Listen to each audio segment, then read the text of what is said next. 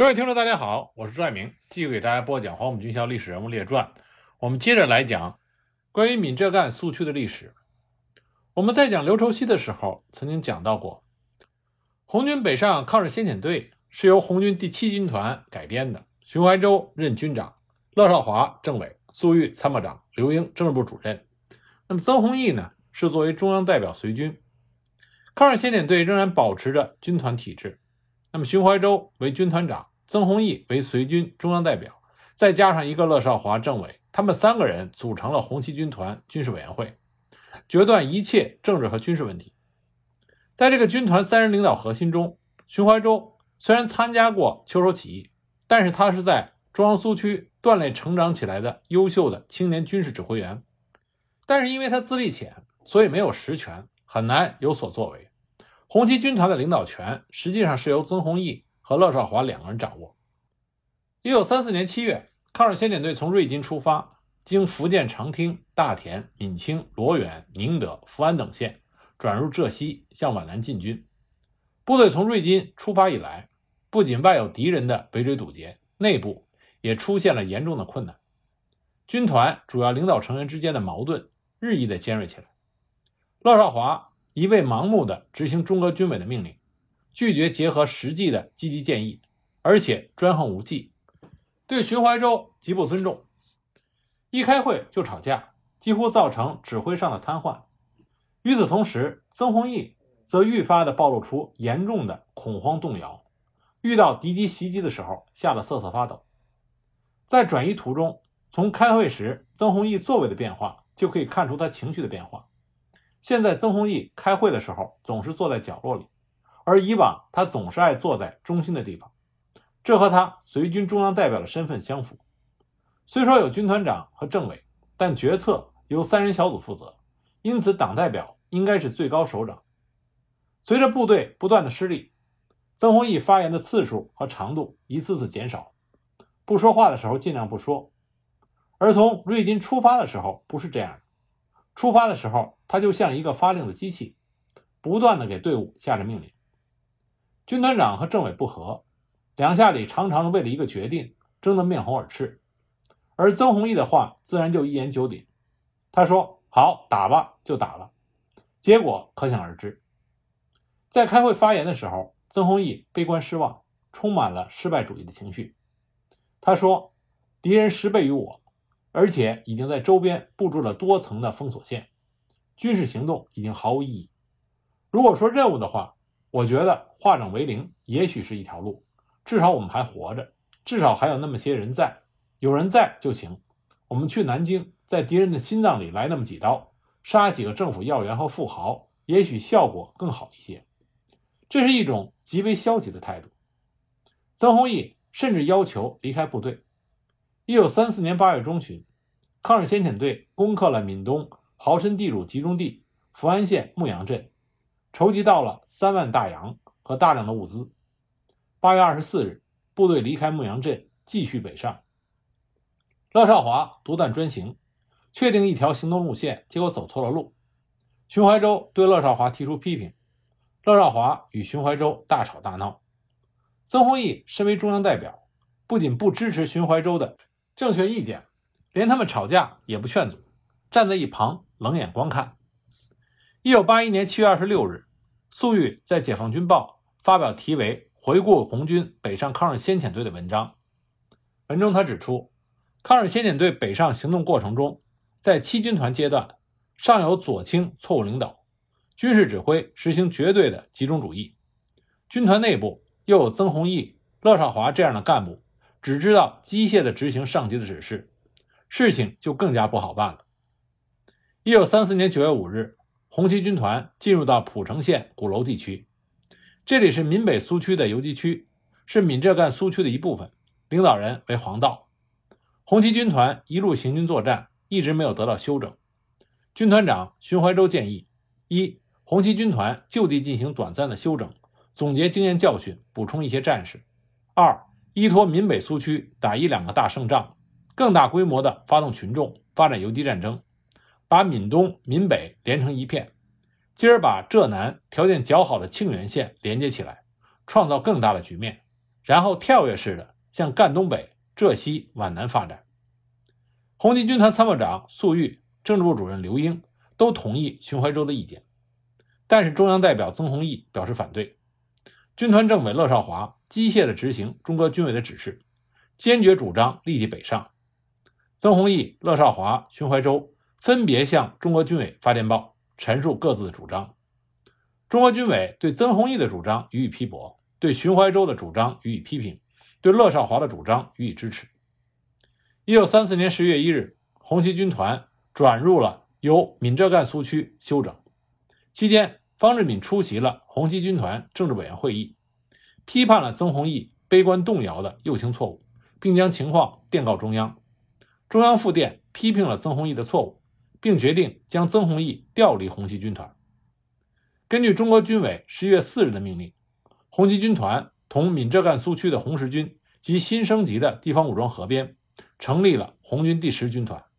七军团改编为红十九师，红十军和新升级的地方武装分编为三十一师和二十一师。领导干部也做了调整，任命刘畴西为军团长，乐少华为军团政委，寻淮洲任十九师师长，刘英任政治部主任。同时，中央。对闽浙赣军区的领导干部也做了调整，省苏维埃主席方志敏兼军区司令员，曾洪易任省委书记兼军区政治委员，粟裕任军区参谋长。随后，红十军团作为北上抗日先遣队，由方志敏、刘畴西等率领继续北上抗日，曾洪易则留在了地方工作。曾洪毅这个时候非常平静地接受了中央的安排。晚饭之后，他经常独自一个人走着，听着镇子里的喧哗。但是他毫无睡意，他很想找个人说话，但曾洪易知道此时不会有人听他说什么，他的话对任何人，尤其是对红十军团已经毫无意义。一九三四年十一月，曾洪易担任闽浙赣省委书记和军区政委，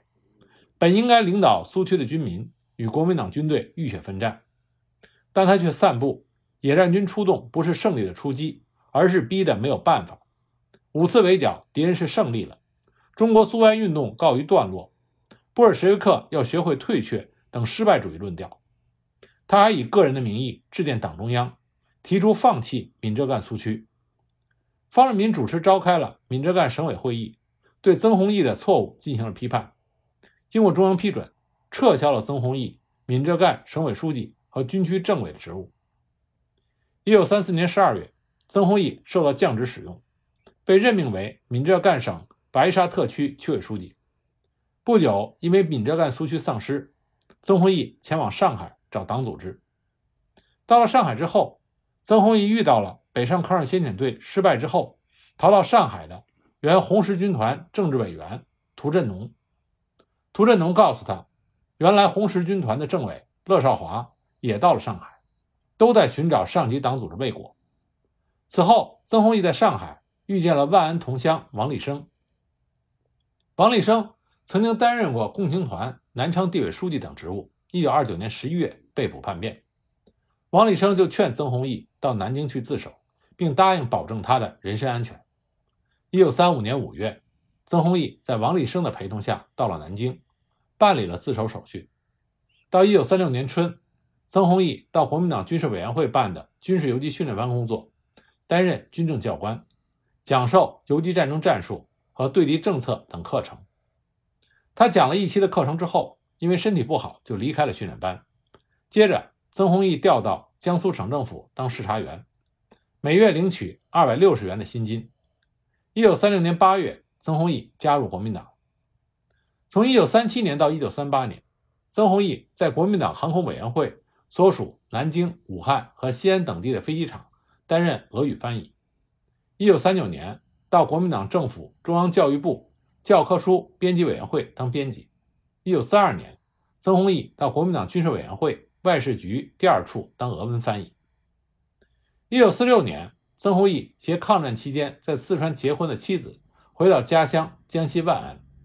不久，他妻子看见他生活困难，就离他而去。随后呢，曾洪易在万安县县立中学高中部当了一名英文和历史教员。不久。他曾经积极活动，当县立中学校长，但是未果，再次失业。曾洪易回到老家万安时，因为他从1925年底就离家外出，周围的人并不了解他的历史。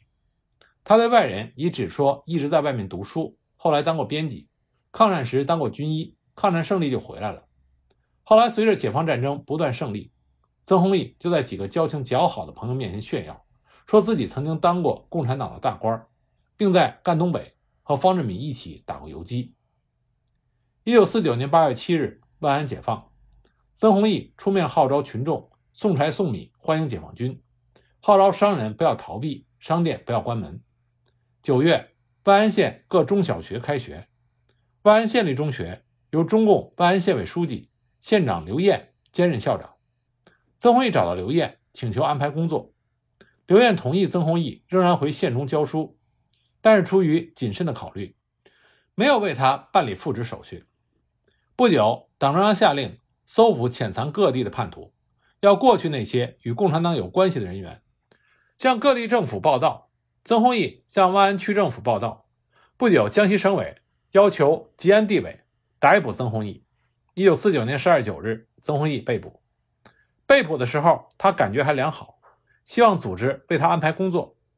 吉安地委组织部长吴清光找到曾洪义谈话，了解他的经历，并让他到南昌去。说省政府主席邵世平找他有话谈。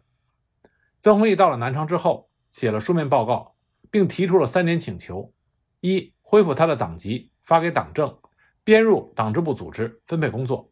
二、因为自己身体有病，家有老母幼女需要照顾，请求介绍回安万安分配工作；三、万一不行，请求回万安由地方政府帮助行医。一九五零年二月。曾洪义等人被押送北京，在公安部德胜门监狱关押，写了大量的交代材料。在交代材料中，曾洪义主要是关于个人的经历，特别是1934年12月撤销闽浙赣省委书记和省军区政委之后，赴浙江江山县担任区委书记的情况，以及赴上海寻找党组织的情况。再有就是自首辩解后，在国民党方面工作的情况，以及从重庆回万安以后的情况。曾洪义交代的问题主要集中在两个问题上，一个问题是红军北上抗日先遣队失败的情况和曾洪义应该负的责任；另外一个问题就是抗日战争时期曾洪义担任翻译的情况和问题的性质。关于前一问题，曾洪义辩解说，他离开红军北上抗日先遣队后，先遣队主要由方志敏、刘畴西等人领导，他留地方担任闽浙赣省委书记和军区政委。红军北上抗日先遣队是直接接受中央军区司令员项英指挥的，闽浙赣省委和军区无权指挥，其失败他不负责任。关于后一问题，曾洪义辩解说，他从事俄文翻译，是苏联空军顾问为了帮助中国军队提高对日作战能力而介绍苏联红军的作战经验，是对中国的抗日战争有帮助的。曾洪义并没有反思自己对闽浙赣苏区失败的责任和叛变革命的事情。反而在报告中提出了一些请求，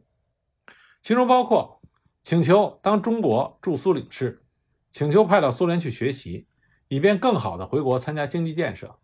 请求不要在北京安排工作，因为北京的气候不适宜自己；请求介绍会见中央负责同志，以便对他的问题有适当的理解和他的工作能够迅速的解决；请求帮助将所携带的《世界名诗人一诗选》和《祖父行》交书店出版。以便换取一些稿费，请求直接遣送回家，不要再交送到下级的公安部门，请求释放回万安从事农业生产等等。从这些请求看出，曾洪义始终把自己的叛变行为看得很轻，有些请求还显得十分的天真可笑，甚至幻想当驻苏的领事。一九五一年三月，公安部预审处对曾洪义提出了初步判刑意见，判处徒刑十五年。并且呈报了公安部领导审批。一九五一年四月五日，曾洪义的案件由公安部移交给北京市军管会军法处继续审查。一九五一年，随着三反五反运动的深入发展，一批罪犯受到了从重处理。一九五一年十月二十四日，北京市军管会军法处以曾洪义叛党投敌、积极从事反革命活动、严重的破坏了人民解放事业的罪名。将他判处死刑，剥夺政治权利终身。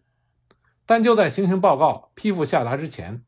曾洪义已经在1951年10月9日因为严重的肺结核病死狱中，时年47岁。曾洪义给闽浙赣苏区带来的最大的恶劣影响，就是他大搞肃反。当时他把大批只有不同意见的党政军领导干部和群众打成 A、B 团、第三党和改组派，严重混淆了敌我界限，造成了大批的冤假错案，很多领导骨干被错杀。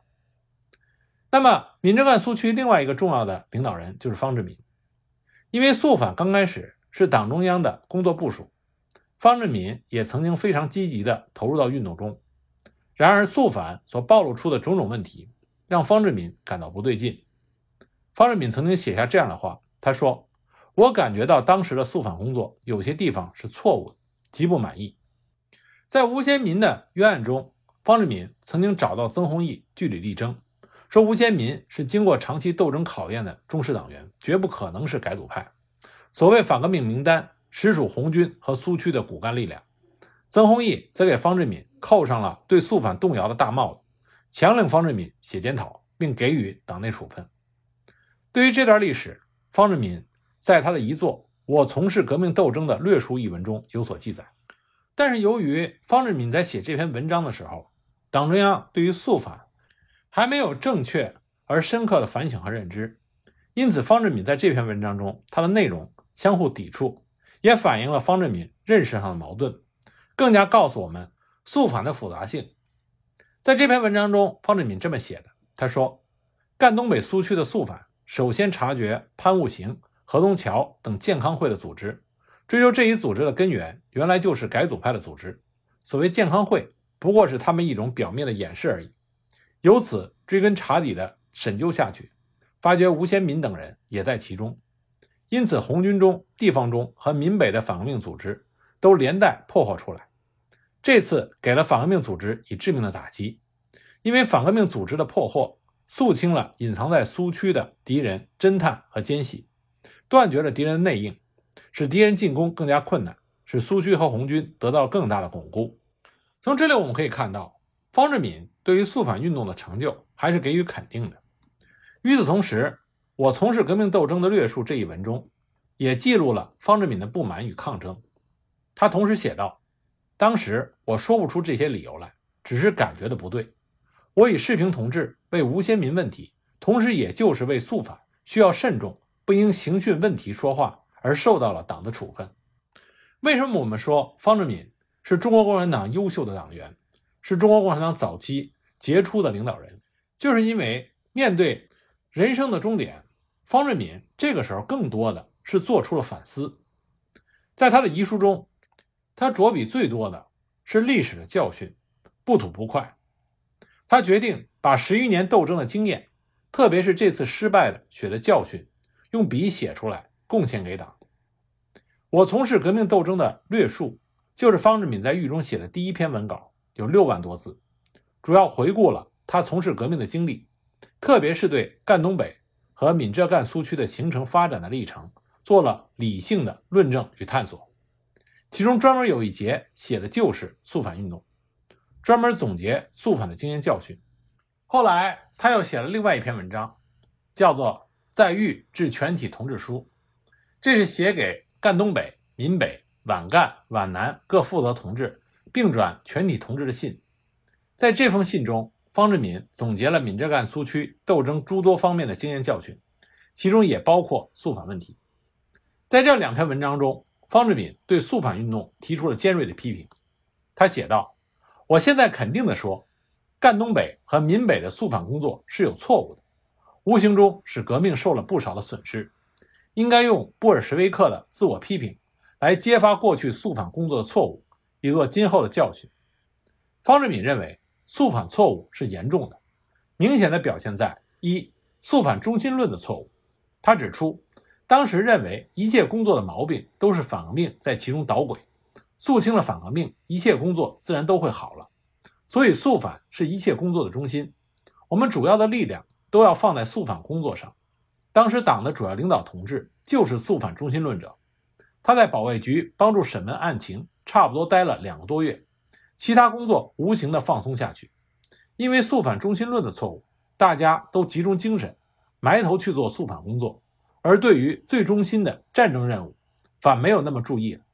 二，肃反工作发生了扩大化。方志敏指出，我坚决地向同志们说，在这几年的肃反运动中，特别在1932年，我们确实是错处分了一部分人，错捉了一部分人。方志敏还写道，肃反的领导者认为反革命在苏区已经有了庞大的组织、雄厚的力量，到处都有了反革命派的混入活动，到处疑神疑鬼。在当时的情况下，方志敏明确指出，肃反发生了扩大化，并持否定态度，这是需要政治勇气的。方志敏不仅明确地指出苏区肃反发生了扩大化的错误，而且着重分析了发生扩大化的原因。他说：一、夸大反革命的力量，过低地估计党和苏维埃的政治力量。方志敏认为，之所以发生扩大化的错误，主要是肃反的领导者把敌情看得过于严重，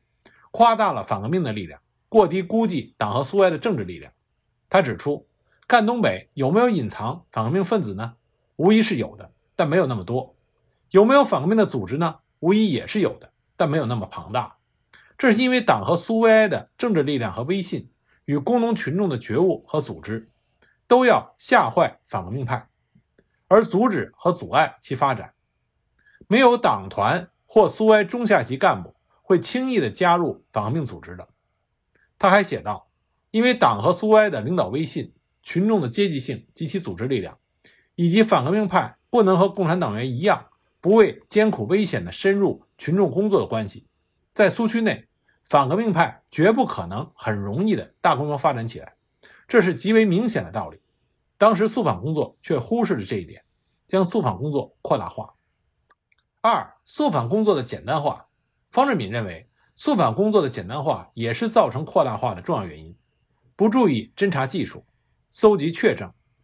而只凭空口抓人。这往往会乱探乱捉，株连无辜。三、主持肃反工作的负责人个人素质差。方志敏指出，曾洪义等个人独裁领袖欲太重，不容易接受同志们的意见，不仅听不进肃反要慎重的意见，还说你对肃反不坚决。肃反扩大化的原因非常复杂，但就党内情况而言，方志敏他的批评切中要害。方志敏总结肃反的沉痛教训与严重后果，他写道：“我们反对的只是过分夸大反革命的力量，蔑视党和苏维埃政治力量和威信，对同志之不信任和多怀疑，意下判断以及不去努力的收集确证，这些都是要不得的。肃反的错误会造成群众间的恐慌与干部的消极和不安，同时也在不自觉中损失了工作干部。”我想，我们在这方面无形的损失也是不小的。革命根据地的肃反是一个历史现象，在土地革命时期，所有的革命根据地几乎无一例外都进行了肃反运动，而且都发生了肃反扩大化的错误。然而，对于肃反扩大化的问题，中国共产党发现的比较迟，认识也不深刻。一九三五年一月召开的遵义会议，集中全力解决的是具有决定意义上的军事上和组织上的问题。结束了王明左倾机会主义路线在党中央的统治，确立了以毛泽东为代表的新的中央的正确领导。结束长征，到达陕北之后，中共中央在瓦窑堡召开了政治局扩大会议，主要是批判左倾冒险主义和关门主义，提出抗日民族统一战线的新策略。这两次会议都没有涉及到肃反的问题。一九四二年开始的延安整风，是中国共产党历史上一次普遍的。马克思主义教育运动，但是在这次运动中，中国共产党对于肃反扩大化的问题仍然没有深刻的认识，更没有清算他的指导思想，因此在延安整风期间，又发生了一定程度的扩大化错误。那么在这种背景下，方志敏能够在一九三五年三四月间，在他的《我从事革命斗争的略述》以及《在狱致全体同志书》中，能够深刻的反思肃反工作。并且明确指出肃反犯了扩大化的错误，并且分析产生扩大化的原因。方志敏，他是中国共产党内部著文批判肃反错误的第一人。诚然，方志敏的认识也有一定的局限性，但他开始深刻的反思和清楚客观的认识肃反，并且明确的提出对肃反错误的批判，这无疑让我们看到了方志敏对于中国共产党的高度责任心，以及他勇于自我批评的优秀人格。